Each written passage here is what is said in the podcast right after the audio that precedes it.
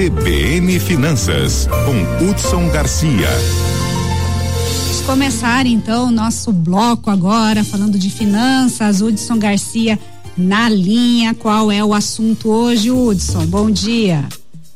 Bom dia, bom dia à nossa equipe, bom dia a todos que acompanham a CBN Campo Grande. Vocês têm percebido, Karina, Cris, que realmente esse, esse dólar parece que ele está com viés aí de queda, né? Pelo que a gente tem percebido. E é, e é muito essa volatilidade que o mercado está enxergando numa melhora na perspectiva econômica do país para esse segundo semestre. O próprio Ibovespa, que é um dos indicadores, vamos dizer, de termômetro dessa atividade econômica, já para o segundo semestre já está atingindo 120 mil pontos e já aponta para um crescimento maior, principalmente dessa entrada de estrangeiros, apostando em empresas brasileiras já para o segundo semestre. Que eu ia perguntar, Ou ladeira seja, abaixo aí para o dólar, Hudson? Oi, alô? Ladeira abaixo para o dólar? Olha, esse Bovespa e essa aposta do consumo interno acontecendo no Brasil e se solidificando, a tendência é que esse dólar realmente continue diminuindo a sua cotação em relação ao real. É óbvio, sempre existe alguma volatilidade ligada ao mercado internacional, principalmente se a gente falar em termos de Europa e Estados Unidos. Os Estados Unidos aponta realmente até para um aumento da, da taxa de, de juros. É por isso que todo mundo está olhando o mercado brasileiro e as oportunidades que estão acontecendo aqui, principalmente com alta produção de commodities agrícolas, uma retomada da questão da industrialização e propriamente o consumo interno. Então, nós estamos sendo irrigados com dólares de fora e isso faz pressão na cotação do dólar para baixo. Mas isso também tem um outro aspecto muito positivo. Aí a gente está falando de pressão inflacionária. Como parte das matérias-primas que vem realmente para o Brasil é ativos de importação, com dólar mais barato, óbvio, matéria-prima mais barata consegue colocar essa precificação baixa e, consequentemente, a pressão no IPCA e principalmente do IGPM fica menor e aí a gente consegue atingir aquela meta que o governo está planejando até o final do ano. Hudson, dando uma olhadinha aí num cenário mais ampliado, né? Porque a gente vê aí há bastante tempo um dólar mais alto e principalmente uhum. tendo como uma justificativa o ambiente externo.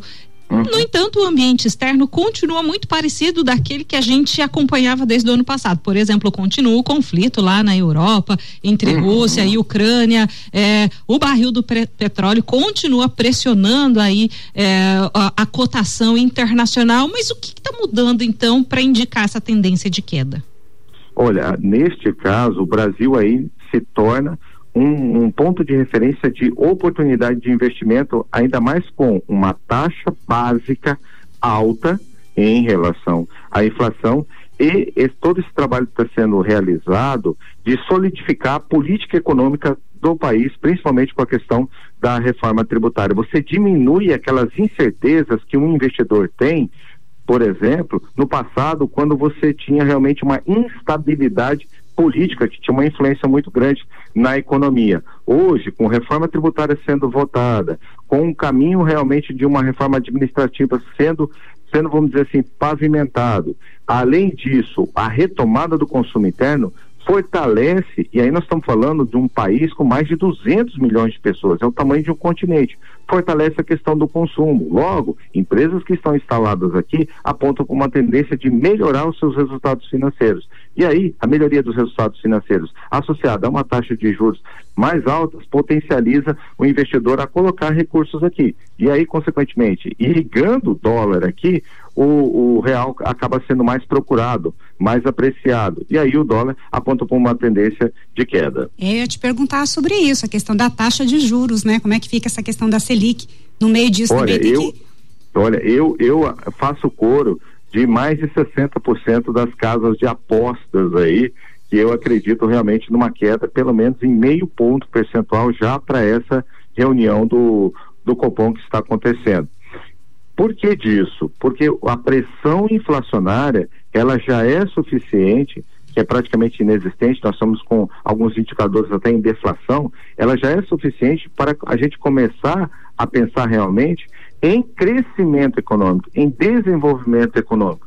E, além disso, a gente tem hoje programas como o Desenrola, que já, já beneficiou já negociou mais de 2,5 bilhões de reais, aonde possivelmente no, nesse segundo semestre eu começo a dar realmente uma vazão maior por crédito, principalmente para a pessoa física, e isso vai pressionar as indústrias a produzirem mais. Ou seja, tem um desenho de um crescimento econômico mais acelerado agora no segundo semestre de 2023. Cruzar os dedos então, né, para esse cenário se consolidar, Hudson. Por hoje agradeço sua participação. Ok, muito obrigado e uma ótima semana a todos. CBN, CBN Campo Grande.